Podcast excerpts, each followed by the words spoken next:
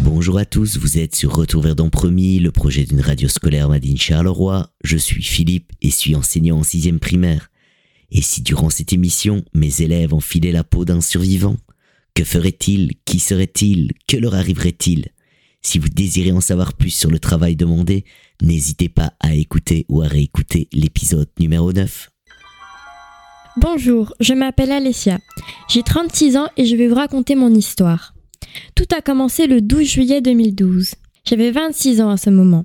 Ce jour-là, je partais en Italie. Le vol commençait à 9h.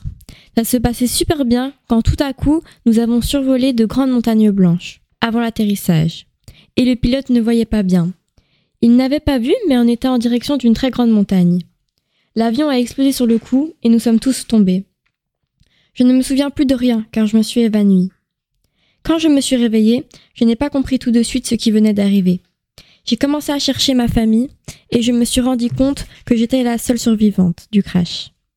La première semaine pour survivre, j'ai pris les provisions de l'avion. Après, j'ai pris la nourriture et des soins qu'il restait et je suis partie trouver de l'aide. Après plusieurs jours de recherche, j'ai trouvé un hélicoptère. Je pensais qu'ils essayaient de trouver les survivants, mais ils ne m'avaient pas vu. Le lendemain, j'ai essayé de chercher du bois pour faire du feu. Et c'est à ce moment que j'ai entendu un autre hélicoptère. Il m'avait vu. Voilà, c'était mon histoire. Mais alors, Doc, toutes ces histoires sur les risques de modifier le futur? Bonjour, vous me connaissez sûrement. Je m'appelle Elias Jackson. Je suis un survivant de l'invasion de zombies. Ils ont été touchés par le Covid-Z, une autre forme du Covid. J'étais étudiant avant au lycée de Estpac. Ça arrivait comme ça. J'étais en cours quand tout à coup, j'entends un bruit bizarre dans la classe d'à côté. Ma prof part voir et ne sortit plus pendant 15 minutes. Mes camarades étaient vraiment inquiets. Donc moi et mon ami sommes partis et on voit dans la petite fenêtre notre prof à terre sur le sol. On a commencé à courir très vite à la sortie. Le virus s'est divulgué partout dans le monde. J'étais pétrifié. J'ai donc créé une base dans ma maison. Je sais que quatre personnes sont vivantes. Je vais essayer de les contacter. Je vous tiens au courant de mon avenir prochain. Ah, zombie Comment vous avez su? J'ai jamais réussi à vous en parler. Bienvenue sur la radio des survivants. Bonjour, voici ma survie. En fait, j'étais chez moi et un zombie s'appelant le rêveur maléfique est venu. M'a pris à part et m'a dit Tu veux rêver? Je lui ai évidemment dit oui. Mais d'un coup, il a pris une seringue et me l'a plantée en plein cœur. Je sais, c'est pas logique vu que je vous parle. J'avais pas cru que ce serait un rêve malveillant. Je détaille. J'habite à Magnolia, c'est mon pays. Et ma ville, c'est Gotham.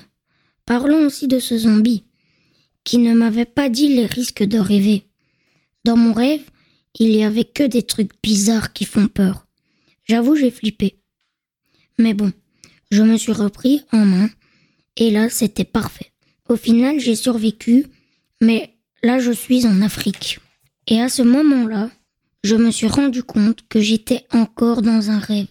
J'étais avec une tribu cannibale.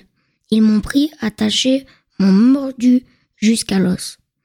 Après, j'ai été téléporté dans Dragon Ball. Un gros gorille a voulu me tuer. Et en plus, je me suis rendu compte que j'avais une queue. Mais qu'un chat nommé Plume me l'avait coupé. Oui, ça fait mal. Mais là, je suis chez moi. Merci de m'avoir écouté.